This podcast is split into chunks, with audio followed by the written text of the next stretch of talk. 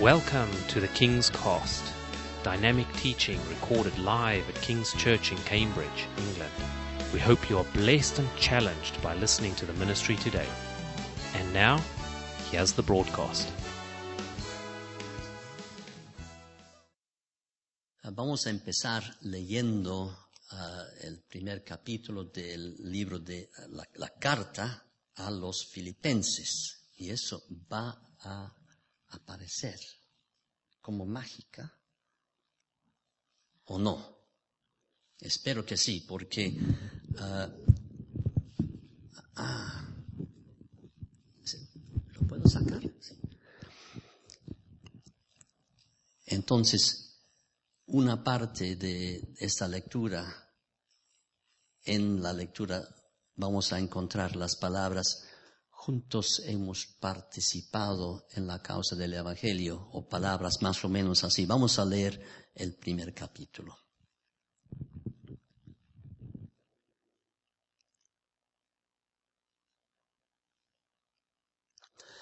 Pablo y Timoteo, siervos de Cristo Jesús, saludan a los que en la ciudad de Filipos pertenecen al pueblo santo por estar unidos a Cristo Jesús, es decir, a toda la comunidad con los que la presiden y los diáconos. Que Dios nuestro Padre y el Señor Jesucristo derramen su gracia y su paz sobre ustedes. Cada vez que me acuerdo de ustedes, doy gracias a mi Dios y cuando oro siempre pido con alegría por todos ustedes. Pues ustedes se han hecho solidarios con la causa del Evangelio desde el primer día hasta hoy. Estoy seguro de que Dios, que comenzó a hacer su buena obra en ustedes, la irá llevando a buen fin hasta el día en que Jesucristo regrese. Es muy justo que yo piense así de todos ustedes porque los llevo dentro de mi corazón y porque todos ustedes son solidarios conmigo de la bondad que Dios me ha mostrado, ya sea que esté yo en la cárcel o que me presente delante de las autoridades para defender y confirmar el anuncio del Evangelio. Pues Dios sabe cuánta nostalgia siento de todos ustedes con el tierno amor que me infunde Cristo Jesús. Pido en mi oración que su amor siga creciendo más y más todavía y que Dios les dé sabiduría y entendimiento para que sepan escoger siempre lo mejor Así podrán vivir una vida limpia y avanzar sin tropiezos hasta el día en que Cristo vuelva. Pues ustedes presentarán una abundante cosecha de buenas acciones gracias a Jesucristo, para honra y gloria de Dios. Hermanos, quiero que sepan que las cosas que a mí me han pasado han venido en realidad a ayudar al anuncio del, Evangelio, pues mi prisión ha servido para dar testimonio público de Cristo a la gente del palacio y a todos los demás. Y al ver que estoy preso, la mayoría de los hermanos se han animado a anunciar el mensaje sin miedo y con más confianza en el Señor. Es verdad que algunos anuncian a Cristo por envidia y rivalidad, pero otros lo hacen con buena intención. Algunos anuncian a Cristo por amor, sabiendo que Dios me ha puesto aquí para defender el Evangelio, pero otros lo hacen por interés personal y no son sinceros, sino que quieren causarme más dificultades ahora que estoy preso. Pero, ¿qué importa? De cualquier manera, con sinceridad o sin ella, anuncian a Cristo. Y esto me causa alegría. Y todavía me alegraré más, pues yo sé que todo esto será para mi salvación gracias a las oraciones de ustedes y a la ayuda que me da el Espíritu de Jesucristo. Pues espero firmemente que Dios no me dejará quedar mal, sino que ahora, como siempre, se mostrará públicamente en mí la grandeza de Cristo, tanto si sigo vivo como si muero. Porque para mí Seguir viviendo es Cristo y morir una ganancia. Y si al seguir viviendo en este cuerpo mi trabajo puede producir tanto fruto, entonces no sé qué escoger. Me es difícil decidirme por una de las dos cosas. Por un lado, quisiera morir para ir a estar con Cristo. Pues eso, sería mucho mejor para mí. Pero por otro lado, a causa de ustedes es más necesario que siga viviendo. Y como estoy convencido de esto, sé que me quedaré todavía con ustedes para ayudarlos a seguir adelante y a tener más gozo en su fe.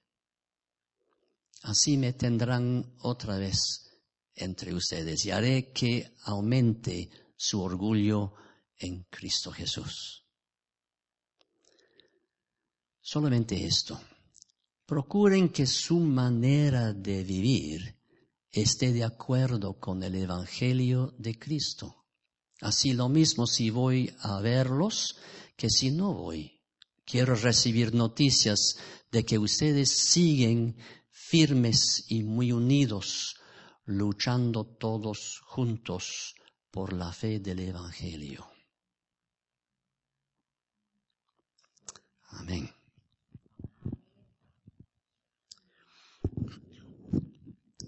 Hemos cantado expresando el deseo de no estar aquí, sino de ir para estar con Cristo en la eternidad.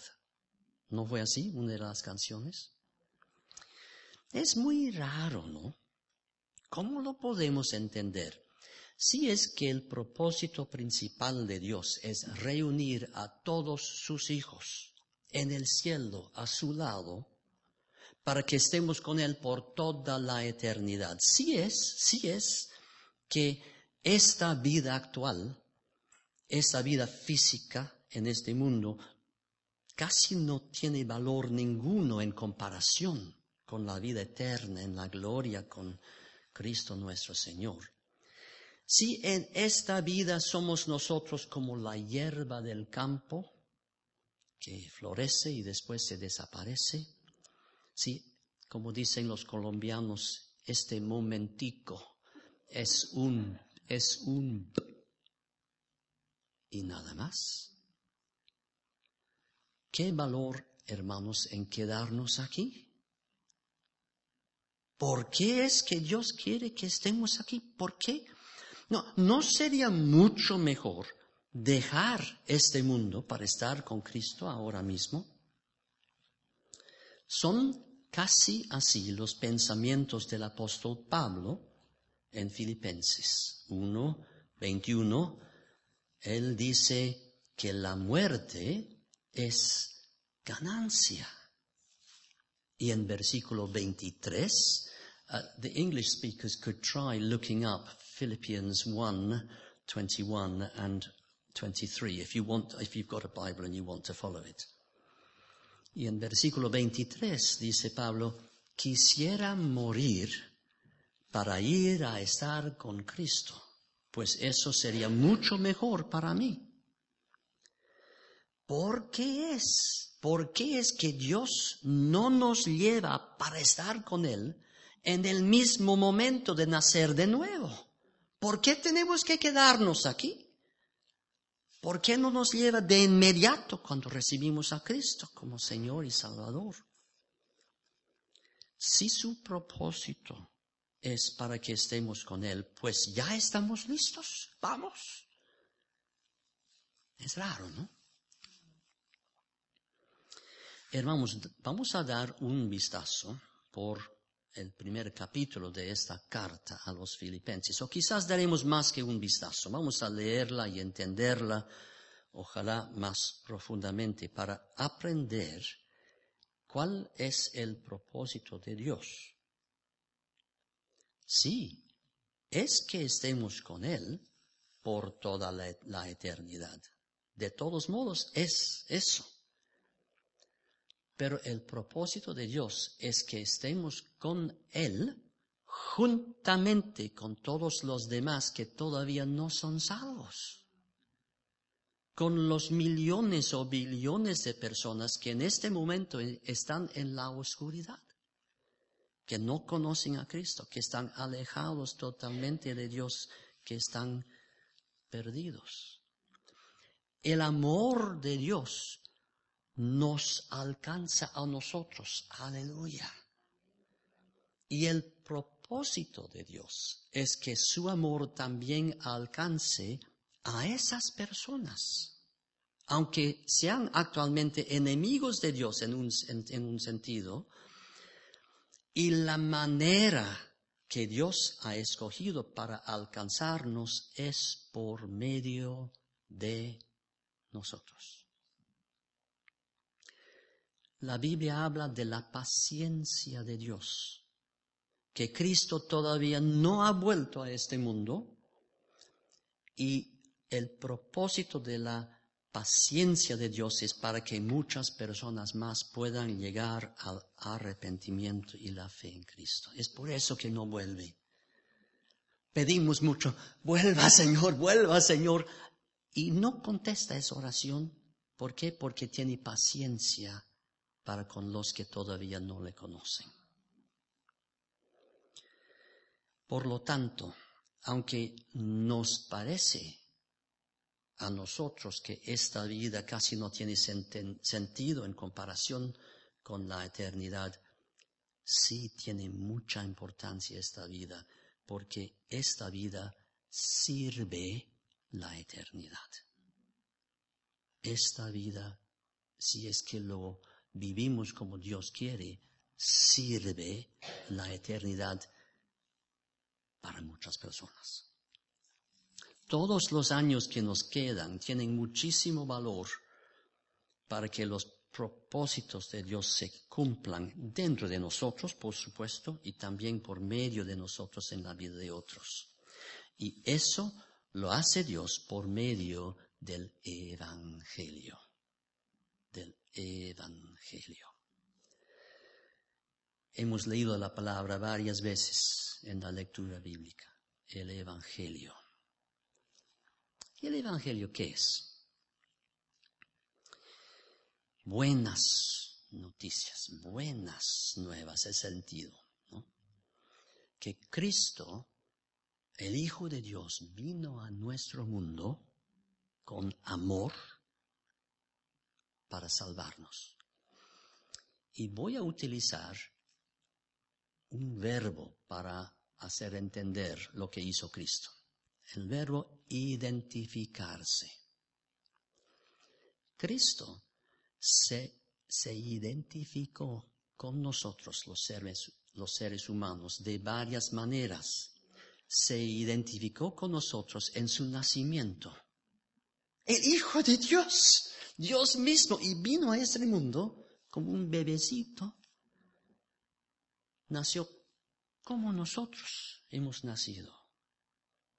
Y después Cristo se, se identificó con nosotros en su bautismo, con Juan, el Bautista. Cristo no tuvo que, que, bautizarse, Él no tuvo que arrepentirse de ningún pecado, era totalmente puro, pero se bautizó para identificarse con nosotros, los pecadores.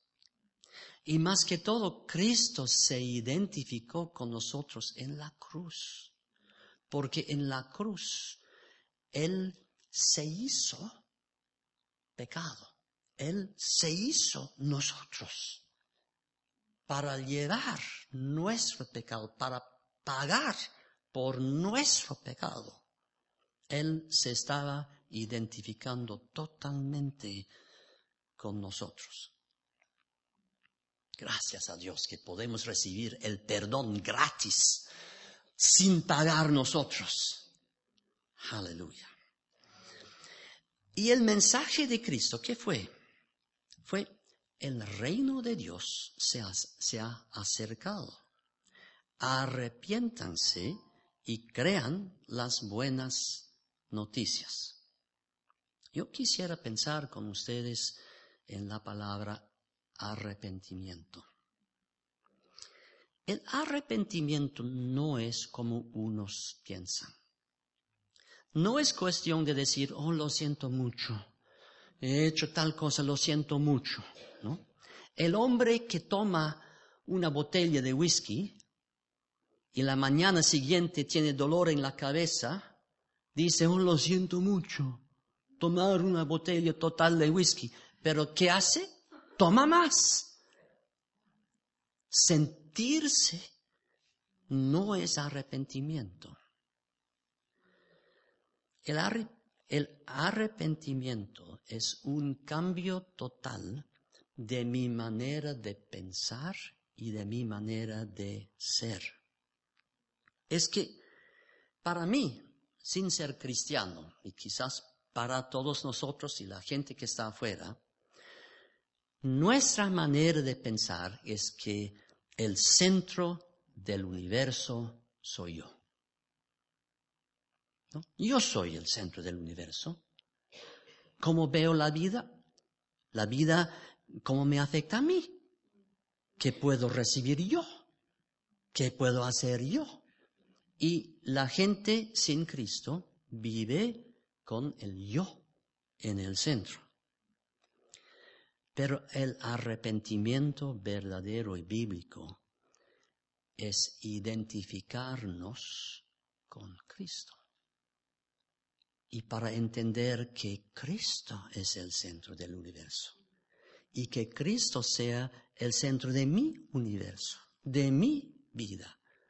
Entonces ya no pienso qué me conviene a mí, sino qué conviene a Cristo. Y si me pregunto qué conviene a Cristo, me pregunto qué conviene a lo demás, porque quiero en el nombre de Cristo servir a los demás. Entonces, en, en el bautismo, en nuestro bautismo, nos estamos identificando con Cristo. Como Pablo dice, estoy crucificado con Cristo. ¿No? en el bautismo, vamos abajo, como después de la muerte, para poder subir nuevamente a una, vida nueva. La resurrección es así, ah, no exactamente, por supuesto, es uh, como si es un símbolo, ¿no? Pero el arrepentimiento verdadero es un cambio tan profunda, profundo que, que ya no somos igual después. Y vemos el resultado de eso en lo que dice el, el apóstol Pablo. Él dice, para mí la vida, ¿cómo sigue? Para mí la vida es Cristo. Para mí la vida no soy yo. Para mí la vida es Cristo. En la mañana, ¿qué quieres hacer Cristo? En la tarde, en la noche.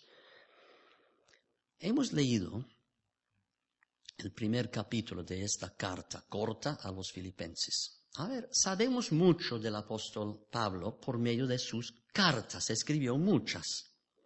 Sabemos que para él predicar las buenas nuevas del Señor Jesucristo no fue algo que Él escogió por su propia voluntad. No. Él dijo que, que le fue una obligación ineludible. No fue cuestión de escoger, no. Yo tengo que hacerlo porque me identifico con Cristo. ¿Qué es el propósito de Cristo? Es salvar a la gente, es anunciar el Evangelio. ¿Cómo puedo yo hacer otra cosa? Ay de mí si no predico el Evangelio? Es lo que dice. ¡Ay de mí! Sabemos que para Pablo predicar el Evangelio fue su vida. Supo él que todos los años que Dios le permitió tenían su valor y su propósito no en una vida cómoda, no en unas experiencias interesantes, no en todas las cosas que el mundo considera exitosas o agradables. El propósito y el valor de la vida que Dios le había dado fue solamente el llevar las buenas nuevas de Cristo a personas que todavía estaban lejos de Dios. Ahora, no le fue fácil. Para hacer eso con judíos, con todas sus tradiciones y sus leyes y sus ideas, él tuvo que hacerse como judío, tuvo que ponerse a su lado para poder alcanzarlos con el Evangelio. Entre griegos fue diferente. Tenían ideas de muchos dioses, tenían sus costumbres diferentes a los judíos y Pablo tuvo que hacerse como ellos, como griego para poder alcanzar a los griegos. En todas sus relaciones le fue preciso no poner obstáculo ninguno para que sus oyentes pudieran escuchar y entender y creer el Evangelio.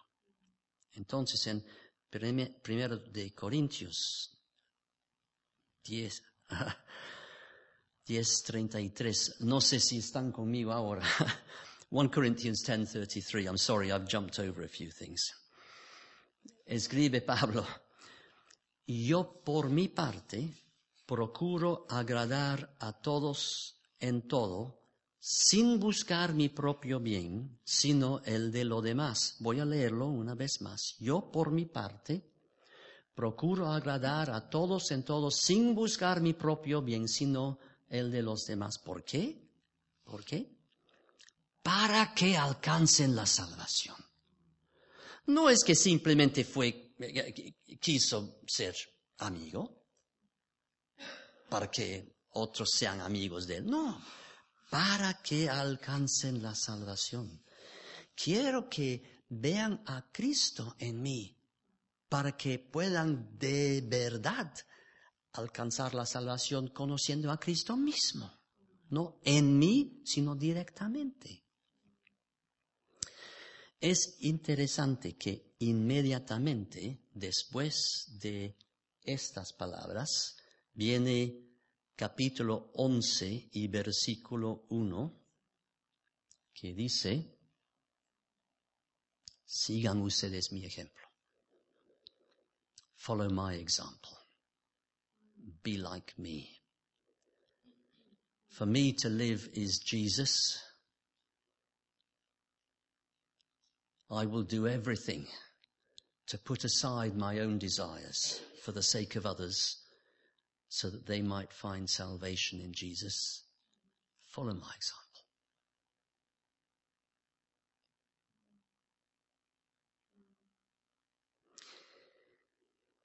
Estas palabras se dirigen a los corintios. Pero miren, hermanos, lo que hemos leído en Filipenses 1 y 3. A ver si viene. Cada vez que me acuerdo de, de, ustedes, doy gracias a mi Dios. Y cuando oro, siempre pido con alegría por todos ustedes. ¿Por qué tanta alegría? A ver, si yo pienso en ciertas personas, siento con, pienso con tristeza. ¿no?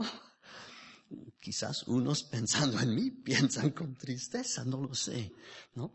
Pero para Pablo, al pensar en los hermanos filipenses y orando por ellos, siempre tenía alegría. ¿Por qué tanta alegría? Dice así.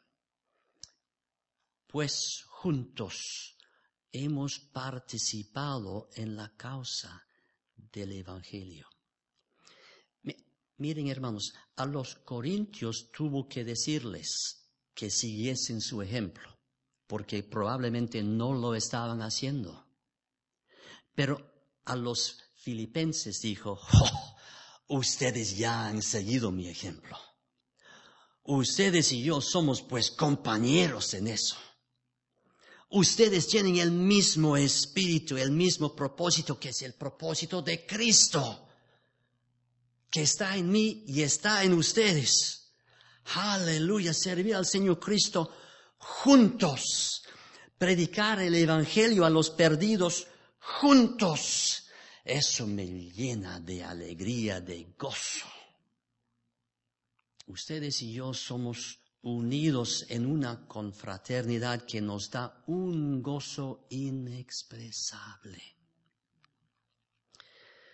Hermanos y amigos, así somos nosotros.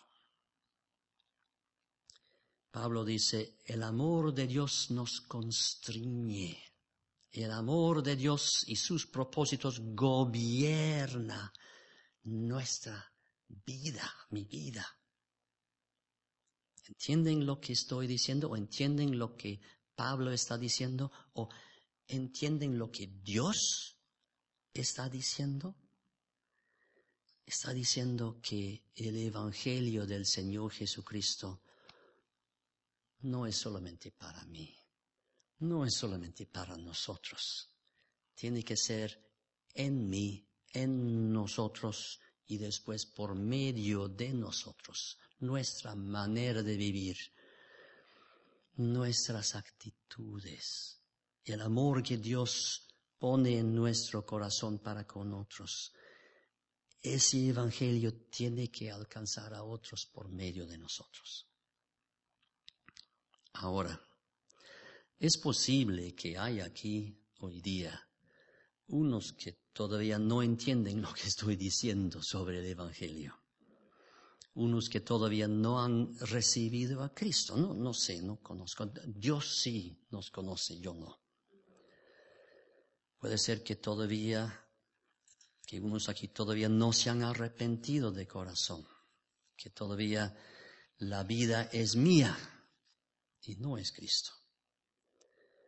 Es posible que aunque Cristo mismo se identificó con nosotros en su muerte en la cruz, que unos aquí todavía no lo han, no se han identificado con Cristo en un arrepentimiento de corazón.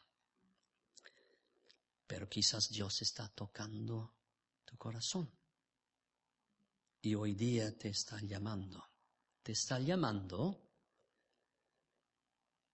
voy a decirlo en castellano y después en inglés, te estoy llamando a morir y a vivir. The message of Jesus for us, He calls us to die and to live. Primero nos llama a morir a, a una vida con yo en el centro. First, he calls us to die to a life with me at the center. Y después, con el perdón de Dios, nos llama a vivir de una manera nueva y maravillosa con Cristo en el centro. And then, after calling us to die, he calls us with his forgiveness which renews us to live a new and wonderful life with Christ at the center. Viviendo ya no por ti mismo, sino siempre por el bien de lo demás. Si eres tú a quien Dios está llamando, pida en este momento que Dios te perdone por la muerte en tu lugar del Señor Jesucristo en la cruz. E invítala a Jesús, quien es el Rey del reino de Dios, que reine también ahora mismo en tu vida. If you recognize that you also need this new death and this new life in Christ, ask Him now Ask God to forgive you. because of the death of Jesus in your place on the cross. And ask Jesus, who is the King of the kingdom of God, to rule and to reign in your life. Y ahora pues, para todos los que somos ya hijos de Dios, que somos hijos y siervos de Dios, que somos hijos y siervos y obreros en el reino de Dios, ¿qué hacemos que, con los años que nos quedan? Yeah. For those of us who are children of God, co-workers in the kingdom of God, what shall we do with the, the years that remain? Yeah, some of you have more years that remain than I do, but never mind. Uh, you can do more in those years than I possibly can. ¿Qué hacemos con los años que nos quedan antes de que seamos unidos por toda la eternidad con nuestro Dios quien nos ama? Oramos mucho que podamos estar con Él, pero antes de irnos hay cosas que hacer. Por eso he, traído unos palitos unos cuantos palitos. Yo no sabía cuántas personas iban a estar aquí hoy día, entonces he traído bastantes palitos. Ojalá sean suficientes. Porque la vida de Pablo fue así. Quizás lo voy a decir en inglés porque uh, creo que Does everybody here speak English? Okay, I think so. Okay. I'm going to say this bit in English. The life of Paul was like this. I'm, I'm sorry, I'm going to forget that even. Um. You're not going to be able to keep up. I promise you, you're not going to be able to keep up with it. Never mind. Okay. The life of, the life of Paul was like this. When he first met Christians, he fought against them. Yeah. He, he tried to kill people. He put people in prison. He said, this is wrong. Because he still had Paul and my traditions and my ideas in his mind. But when he met Jesus on the road to Damascus, he was changed. And God's purposes became his purposes. And even though it meant a lot of suffering, even though it meant being stoned and put in prison and being whipped and all sorts of problems. It didn't matter. And this is where I'm sorry, you're not going to be able to follow me. Un- unless you're more athletic than I think you are. Don't worry, I will follow Jesus. Okay. What Paul did for the rest of his life was run. And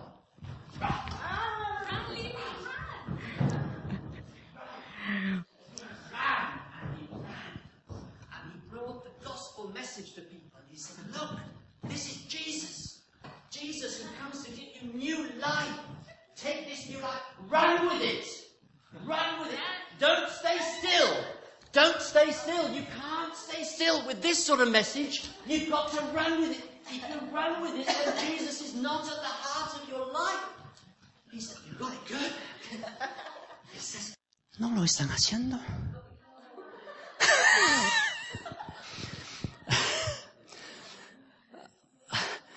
En, en, en inglés para, para que todos entiendan.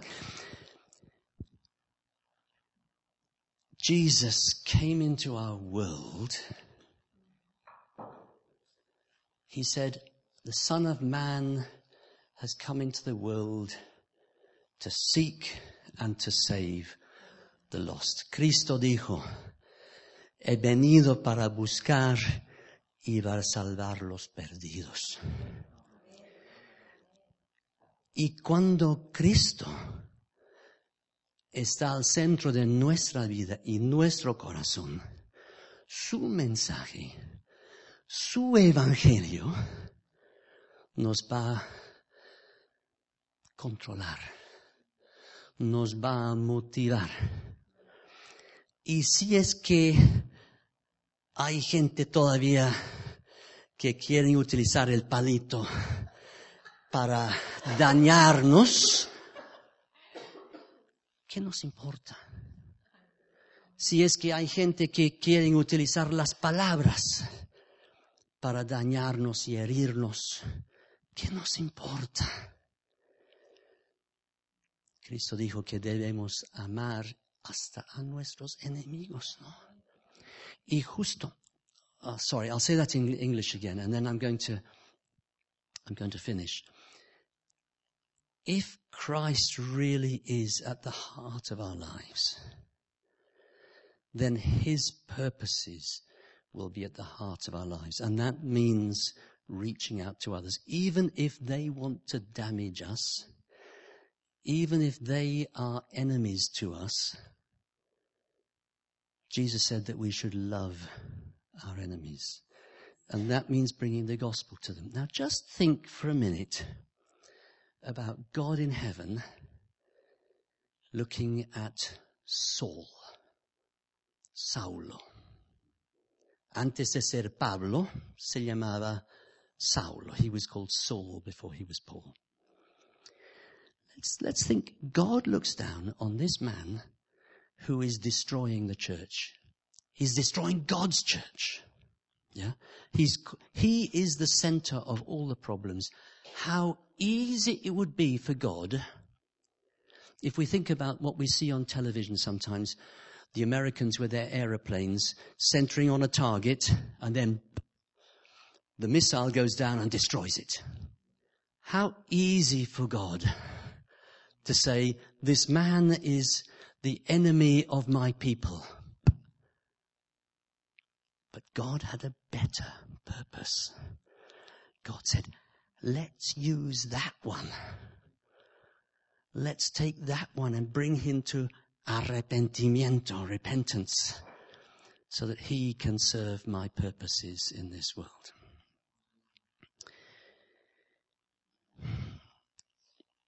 Es mi esperanza, mi oración, que en los años que, que me quedan, que yo pueda seguir corriendo, viviendo por otras personas en el nombre de Cristo. Y es mi oración que sea igual para todos aquí. Vamos a orar. Padre Celestial, tú nos conoces todas las cosas, las debilidades que existen en nosotros. Y sabemos, Señor, que a pesar de todo nos amas y nos quieres utilizar en tu reino. Y pedimos, Señor, que nos des las fuerzas y más que todo la motivación del corazón que podamos correr, no correr para correr, sino en amor y paciencia llevar el mensaje de la salvación, del amor de Dios, el cambio al arrepentimiento a los que lo necesitan.